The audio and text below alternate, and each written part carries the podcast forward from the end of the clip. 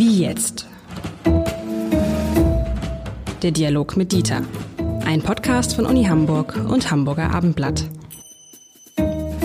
Herzlich willkommen. Mein Name ist Lars Heider und ich werde mich heute vielleicht streiten, ein bisschen streiten mit dem Präsidenten der Universität Hamburg, mit Dieter Lenzen. Hallo, Herr Lenzen.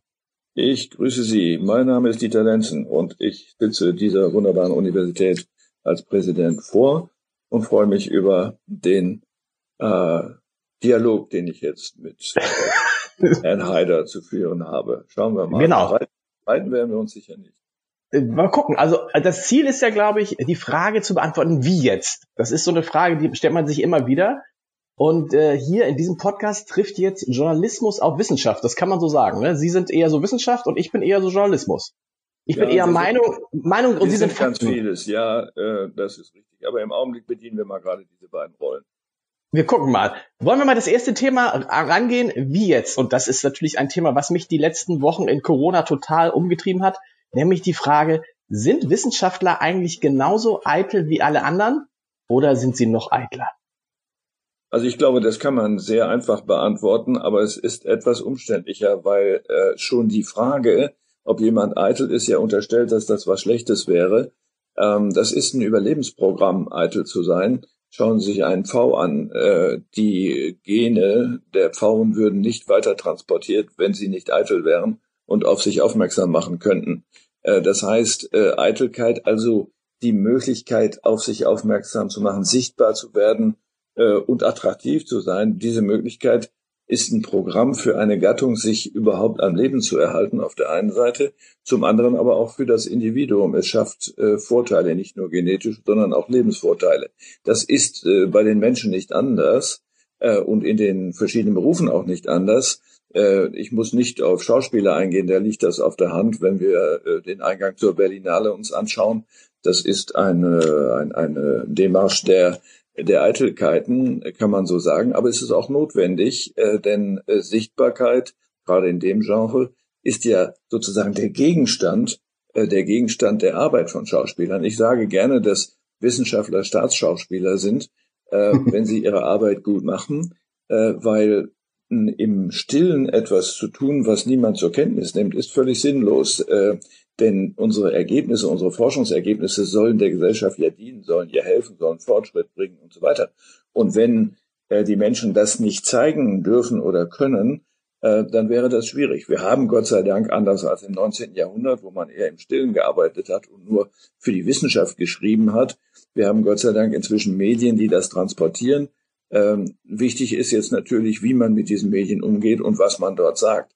Da gibt es allerdings unterschiedliche Qualitäten auch äh, sozusagen in der Reichweite dessen, was man sich traut zu sagen. Und an der Stelle muss man, glaube ich, diskutieren, äh, was die Rolle von Wissenschaft etwa im Verhältnis zur Politik dann ist. Das, das ist ein guter Übergang, weil die Frage ist natürlich jetzt, hat dann Christian Drosten alles richtig gemacht? Der berühmte Virologe, inzwischen berühmte Virologe der Berliner Charité, indem er zu Beginn der Corona-Krise sich gleich mal eigenen Podcast geschnappt hat, den gemacht hat mit dem NDR und dann quasi erstmal täglich seine, äh, seine wissenschaftlichen Erkenntnisse zur Verfügung gestellt hat, darüber gesprochen hat und durch diesen Podcast dann zu einem Star geworden ist. Also äh, äh, es, es, es gibt drei Wissenschaftler, die auf dem Cover des Spiegel waren. Der eine war ähm, Albert Einstein, der zweite war Stephen Hawking und der dritte ist Christian Drosten. Ja, ähm, also Herr Drosten kommt ja äh, aus äh, der einer ländlichen Gegend, aus der ich selber komme, und äh, er ist äh, weit davon entfernt, äh, eine Art V zu sein. Das sehe ich überhaupt nicht so, sondern er hat seine Pflicht getan, äh, das jeweils neue Wissen mitzuteilen auf den Kanälen, die Sie eben benannt haben. Und äh, ich bin froh darüber, dass er sich so viel Zeit dafür genommen hat. Dass das dann als Eitelkeit rüberkommen kann oder so bewertet oder interpretiert wird, äh, das kann so sein, ist aber egal. Wir haben unglaublich viel äh, Informationen auf diese Weise, die aber jeweils auf dem Stand sind, der an diesem Augenblick herrscht. Und daraus kann man niemandem einen Vorwurf machen. Wenn man sagt, äh, man muss erst mal warten, bis alles abgesichert ist, dann nimmt man die Bevölkerung nicht mit. Und das finde ich aber gerade wichtig, dass das geschieht. Davon muss man unterscheiden, Podcasts nicht, sondern eben Talkshows ähm, die ähm, dann ein bisschen anderen Charakter haben. Da war, da war er aber, aber auch, auch nicht zu knapp. Ja, also am Anfang richtig. war er in jeder, in jeder Talkshow. Ja. Nicht, war nicht, ist nicht richtig? Äh, nee, schon richtig. Ähm, ich glaube, dass ähm, er sein Kommunikationsverhalten äh, etwas geändert hat, denn äh, in Talkshows, ich habe das auch schon oft gemacht, ist das Risiko, äh, dass, dass sie ja nicht wissen, wie der Dialog verläuft, oder das ist ja ein Gespräch zwischen mehreren, äh, dass sie sich äh, unbedacht äußern oder etwas empfehlen, was sie bei genauerem Nachdenken im Grunde noch nicht sagen können, aber sie werden unter Druck gesetzt. Ähm, und das ist dann natürlich eine andere Situation. Ich glaube, wenn man äh, die Sendung in Anführungsstrichen selber äh, definieren kann, und bei einem Podcast mit einer Person ist das ja so, dann ist das zweifellos besser. Also eine schnelle Publikation, was wissen wir heute? Wir haben das ja auch in anderen Feldern. Denken Sie mal an die Klimaforschung, wie viel verschiedene ähm, Positionen es in den letzten 10, 15 Jahren gegeben hat über äh, globale Erwärmung, dann globaler Klimawandel, dann äh, schneller Wechsel von Extremwetterlagen. Äh, das sind immer neue Erkenntnisse und mancher sagt, ich höre da überhaupt nicht mehr hin, die wissen ja auch nicht was. Das ist falsch. Dazu müssen wir, dazu müssen wir nochmal, da machen wir noch mal eine extra Folge zu. Das würde mich auch interessieren, diese, die, was ich jetzt gelernt habe in der Corona-Krise und auch sonst. Der Wissenschaftler erzählt uns halt einen Stand und sagt im Zweifel ein halbes Jahr später, stimmt gar nicht. Aber lassen Sie jetzt auf die Eitelkeit zurückkommen. Welche Rolle spielt es jetzt gerade bei den Virologen, dass die ja bisher Menschen sind, wie viele Wissenschaftler, die normalerweise im Verborgenen äh, wirken. Also die Virologen, äh, wenn man böse ist, sind dann irgendwo in irgendwelchen Laboren bisher gewesen. Und jetzt kommt die große Chance, ins Rampenlicht zu kommen. Ist das dann nicht ein riesiger Reiz für jeden Wissenschaftler zu sagen, jetzt werde ich endlich so berühmt, wie ich dachte, äh, wie, wie ich gehöre? Selbst wenn das das Motiv wäre, wäre es auch nicht illegitim. Denn schauen Sie sich äh, an, wie Wissenschaft äh, überhaupt sichtbar wird. Äh, bei Schauspielern ist das ganz einfach. Deren Beruf ist sichtbar zu werden. Äh, Wissenschaft lebt normalerweise davon, äh, dass die Qualität innerhalb des Wissenschaftssystems, die Qualität dessen, was man tut, sichtbar wird. Ähm, das genügt aber nicht mehr, sondern die Erwartung gegenüber der Wissenschaft hat sich stark geändert. Das heißt, die Leute, die das bezahlen, die Steuerzahler, wollen hören, was macht ihr damit und was habt ihr herausgefunden. Das ist völlig in Ordnung. Und insofern muss man darauf reagieren. Das als Eitelkeit auszudeuten, halte ich für falsch. Dass es darunter äh, den einen oder anderen geben mag, der ein sekundäres Motiv hat und sagt, oder oh, super, äh, meine Freunde sehen mich alle im Fernsehen. Äh, das kann so sein, aber das sind menschliche Schwächen, die mit dem eigentlichen Kern des Systems Wissenschaft nichts zu tun haben. Man hat es ja gesehen, am Beispielhaft, am, am, am Beispiel der Corona, dann kam der eine Virologe, Christian Drosten, wurde bekannt, bekannt, bekannt und plötzlich schossen an allen Ecken auch andere Virologen. Also man hat ja zwischendurch gedacht, es gibt nur diesen einen Virologen, aber nein, es gibt mehr und dann gab es so eine Art Dreikampf zwischen äh, Herrn Drosten, Herrn Kekule und Herrn Streeck. Ist das äh, aber auch für Wissenschaftler eine neue Situation, dass man sich dann quasi vor laufenden Kameras misst und äh, seine Einschätzung zum Besten gibt? Das ist richtig. Die Versuchung ist natürlich groß, äh, in so einer Situation Meinungen äh, zu artikulieren, die sich von denen anderer unterscheiden. Äh, das ist aber ein Stück weit auch generiert durch die Medien selber. Man will ja nicht jeden Abend denselben Virologen sehen und in dieser Fülle von Talkshows äh, wäre das auch gar nicht zu bewältigen. Also die Redaktionen gehen ran und gucken, gibt's nicht noch andere? Die Universitäten selber bieten auch andere an, sagen wir haben hier auch zwei, drei.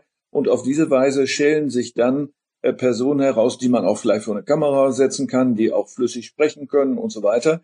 Und dann ist für eine Redaktion das eigentlich ziemlich egal, was die da sagen. Hauptsache, es ist das Gegenteil von dem, was andere sagen, damit eine, ein Streit äh, inszeniert wird. Weil Medien, Sie haben das ja eben am Anfang selber gesagt, leben natürlich ein Stück weit von Streit. Ich halte das für eine Unkultur, sondern wir müssen aus dem agonalen Denken heraus, sondern wir müssen gucken, dass wir sehen, äh, wo können wir gemeinsam Probleme lösen.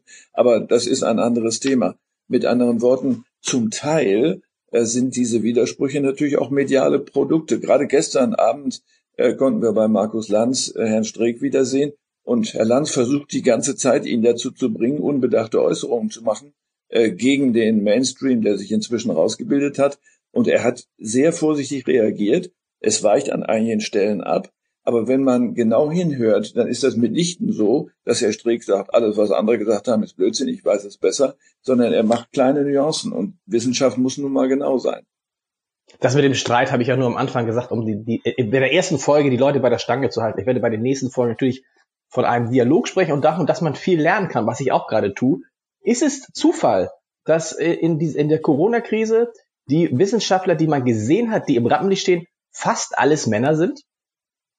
Ja, diese Debatte hat es ja auch schon gegeben. Ähm, das äh, weiß ich nicht. Das müssten die Medien selber beantworten können, weil sie haben ja gesucht nach Experten.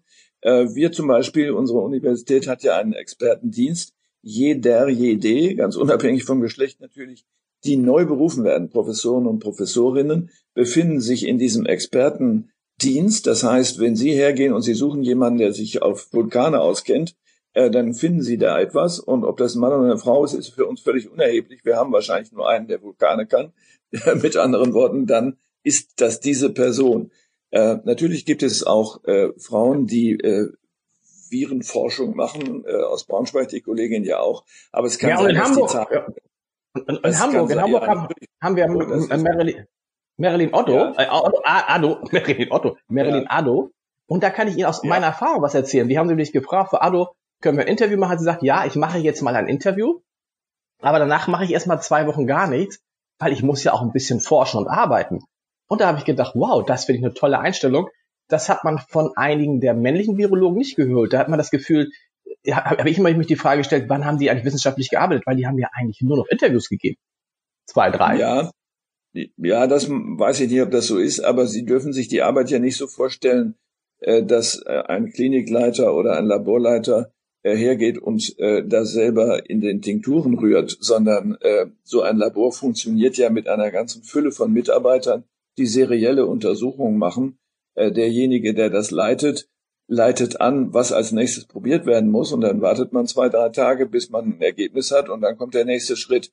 Also insofern ist der Typus der Arbeit für das Leitungspersonal natürlich ein anderer äh, als für die, die äh, sozusagen, wenn sie wollen, die Kernearbeit machen und dann tatsächlich mit den Objekten umgehen müssen. Sie haben es eben, Sie haben es gerade selber angesprochen.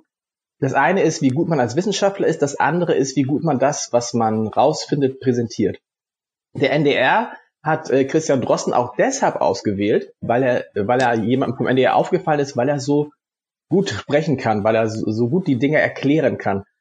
Ist das nicht gefehlt, dass im Zweifel dann Wissenschaftler, in diesem Fall war es offensichtlich nicht so, aber sonst, dass Wissenschaftler ins Rampenlicht rücken können, nicht weil sie die besten Wissenschaftler sind, sondern weil sie sich einfach am besten verkaufen können? Äh, das Risiko könnte man grundsätzlich so sehen. Ähm, die deutsche Wissenschaftskultur war immer sehr zurückhaltend eigentlich in Bezug auf Öffentlichkeit. Äh, die äh, US-amerikanische oder auch die anglophone Welt ist da ganz anders. Das heißt, die Top-Wissenschaftler äh, werden auch daran gemessen, ob sie in der Lage sind, das Lehrbuch zu schreiben für ihr Gebiet, in dem sie in der Lage sind, das so zu erklären, dass das wirklich jeder versteht und nachvollziehen kann. Also mit anderen Worten, zur Beschreibung eines Top-Wissenschaftlers gehört eigentlich international diese Fähigkeit dazu. Bei uns ist das vielleicht immer ein bisschen zu kurz gekommen und wir holen das jetzt nach und schaffen ein neues Gebiet Wissenschaftskommunikation. Gibt inzwischen auch sogar Studiengänge dafür, äh, um das zu professionalisieren. Hm, professionalisieren ist ein gutes Stichwort. Dann gab es ja zwischendrin die Situation, dass Herr, Herr Streeck, der Virologe von der Universität Bonn, eine neue Studie vorgelegt hat, äh, die wurde dann, das haben wir ja alle auch erst gelernt, dann irgendwie zwischenzeitlich vorgestellt, obwohl es noch kein Preprint gab, oder das können Sie gleich noch was erklären. Und zwei oder drei Stunden nachdem Herr Streeck diese Studie vorgestellt hat, hat Christian Drosten gesagt, das ist nix. Und damit war das quasi erledigt. Und seitdem haftet dieser Studie immer das Wort äh, umstritten an. Also es ist die umstrittene Heinsberg-Studie und der Streeck ist damit auch umstritten. Macht man sowas in der, in der Öffentlichkeit, dass ein Wissenschaftler dem anderen bestätigt, dass eigentlich seine Studie nichts ist? Also was heißt, es haftet an, es wird angeheftet, aber dann wiederum von dem medialen Genre gesagt, wir wissen nicht genau, also sagen wir mal umstritten. Äh, als umstrittene Person bezeichnet zu werden, ist ja fast sowas wie eine Liquidation. Äh, das unterscheidet genau. sich kaum von einer Erschießung. Also mit anderen Worten, äh, man muss dann schauen. Äh, wissenschaftliche Ergebnisse, die umstritten sind, sind gut weil sie zumindest so gut sind, dass es sich lohnt, darüber zu streiten und es nicht totaler Unsinn ist. Das heißt, man muss das abwägen und Leute, die sich dazu äußern, dann wägen auch ab und sagen, ich glaube, dass da ein Fehler gemacht worden ist oder man müsste mehr Leute untersuchen und man müsste noch diesen Gesichtspunkt oder jenen berücksichtigen. Ist überhaupt nicht schlimm, ist normal, gehört zur Wissenschaft dazu. Es wäre schlimm, wenn es nicht so ist. Also insofern ähm, muss man natürlich auch noch einen anderen Gesichtspunkt herbeiziehen. Ähm, es gibt natürlich auch einen Wettbewerb der Wissenschaft, der Wissenschaftler und Wissenschaftlerinnen äh, untereinander inzwischen international, gerade bei so einem vornehmen Thema, äh, wo es äh, ums Ganze geht. Und natürlich äh, es so ist, dass wenn ich etwas herausgefunden habe, ich jetzt irgendwie sicherstellen muss, muss, dass mir diese Erkenntnisse nicht gestohlen werden und andere sagen, das habe ich herausgefunden. Also habe ich nur die Möglichkeit, sehr schnell äh, zu sagen, das und das habe ich rausgefunden, damit das nicht jemand anders behauptet. So, äh, das äh, Abwägen zwischen dem Tempo, zu sagen, das sage ich schon mal, damit das nicht jemand anders besetzt, äh, und dem ist es eigentlich wirklich schon sicher, so dass man sagen kann. Das ist genau das Problem. Äh, das heißt, der Wettbewerb, der erzeugt worden ist zwischen den Wissenschaftlern und Wissenschaftlerinnen, das ist ja ein Phänomen, was vielleicht 30, 40 Jahre alt ist, ähm, der ist natürlich auch, der hat natürlich auch eine negative Seite äh, der Unvorsichtigkeit, die dann möglicherweise um des eigenen Überlebens willen äh, herrscht. Normalerweise gibt es ja Qualitätssicherungsverfahren innerhalb des Wissenschaftssystems, also nicht in der Veröffentlichung jetzt in, in Tageszeitungen oder so, ähm, äh, Qualitätssicherungssysteme, dass Untersuchungen redupliziert werden müssen. Das heißt, ein Ergebnis äh, wird nicht als Ergebnis verkündet, sondern wird das gleiche nochmal untersucht, damit man sagen kann, und durch andere nach Möglichkeit, hm, das scheint sich tatsächlich zu bewähren. Das kann man in dieser Corona-Geschichte nicht machen, weil wir alle unter Zeitdruck stehen. Wie fanden Sie es in dem Zusammenhang, dass dann plötzlich auch eine Zeitung wie die Bild-Zeitung sich auf der Titelseite mit einem Wissenschaftler, mit Christian Drossen beschäftigt und den kritisiert, worauf dann ja ganz viele andere Wissenschaftler gesagt haben, stopp, da, da möchten wir nicht dabei sein. Wir haben zwar die Studie von Christian Drosten kritisiert, aber in der Bildzeitung wollen wir nicht stehen. Ist das nicht eigentlich der Ritterschlag, wenn die Bildzeitung, wenn Boulevardmedien über Wissenschaft berichten, dann hat das durch die Wissenschaft in die Mitte der Gesellschaft geschafft. Naja, es kommt ein bisschen darauf an, wie berichtet wird. Wenn die Tendenz ist, jemanden zu zerlegen, äh, dann ist das kein Ritterschlag, sondern ein Todesstoß. Ähm, und das wünscht sich ja keiner. Ähm, welche Motive dort zugrunde gelegen haben mögen, kann ich nicht sagen, das weiß ich nicht. Ähm, aber es gibt natürlich Zeitungen oder auch Medien, die darauf angewiesen sind, möglichst extreme Äußerungen zustande zu bringen und zu unterlegen. Das mag hier der Fall gewesen sein, das kann ich nicht beurteilen. Ähm, aber als Ritterschlag würde ich das nicht bezeichnen, äh, denn da steht ja alles Mögliche drin. Dann gäbe es sehr viel Ritterschläge auch für andere Professionen. Da wird ja auch über Bäcker und Schlachter berichtet. Und dann kam es in, dieser, in, in diesem Zusammenhang, ist Alexander Kekule, noch ein Virologe, den wir jetzt alle kennen, hat dann im Tagesspiegel, das ist ja ein Medium, wo sich Wissenschaftler wahrscheinlich wohlfühlen, er hat dann geschrieben, dass die Studie, die Christian Drosten gemacht hat, ging es um Kinder und die Viruslast und äh, die in der Bildzeitung kritisiert wurde, dass die wirklich große Schwächen hat. Und dann ist es zu etwas gekommen, was glaube ich doch einmalig ist für Wissenschaftler. Da gab es richtig Zoff auf Twitter. Da hat dann Christian Drosten so sinngemäß geschrieben, naja, beim, beim Kekule, da kann man nichts kritisieren, weil der gar nicht forscht. Oder weil der nichts veröffentlicht hat. Das ist aber schon so etwas, das kennt man sonst nur tatsächlich auch von Schauspielern oder von Popmusikern oder von Sportlern.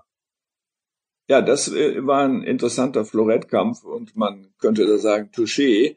Äh, das war äh, eine interessante Bemerkung. Ich kann das nicht beurteilen, ob es zutrifft oder nicht, weil ich die Publikationslisten nicht kenne.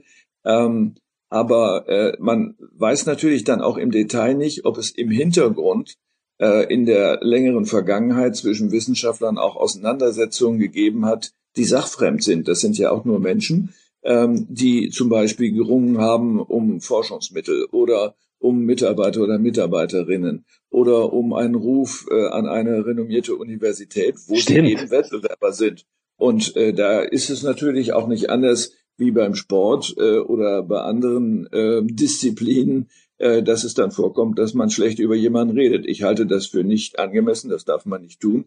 Äh, man darf die Ebene der Sachlichkeit nicht verlassen und äh, sollte vielleicht dann erstmal mit dem Kollegen telefonieren und sagen, pass mal auf, mir ist da Folgendes aufgefallen, habt ihr das und das berücksichtigt? Das haben wir mal versucht. Da kam was anderes raus, bevor man das äh, in äh, öffentlichen Medien austrägt und damit auch die Bevölkerung verunsichert. Am Ende das Schlimmste, was passieren kann, ist doch, und wir sehen das ja an einigen Stellen, dass die Menschen sagen, ja, die wissen es auch nicht, dann äh, mache ich die Maske mal ab äh, und knutsche alle, die ich auf der Straße sehe. Äh, das kann es ja nicht sein. Also mit anderen Worten, äh, wir müssen auch sicherstellen, äh, dass Ergebnisse in so einer wichtigen Frage dann auch äh, beherzigt, beherzigt, beherzigt werden können. Die wissen es auch nicht. Lieber Herr Professor Lenzen, vielen Dank. Über die wissen es auch nicht. Ähm, wie kommt es eigentlich, dass Wissenschaftler andauernd neue Erkenntnisse postulieren und man dann als jemand da steht und sagt, was gilt denn nun? Darüber sprechen wir in unserer nächsten Folge. Vielen Dank erstmal bis hierhin. Jo, tschüss, bis bald.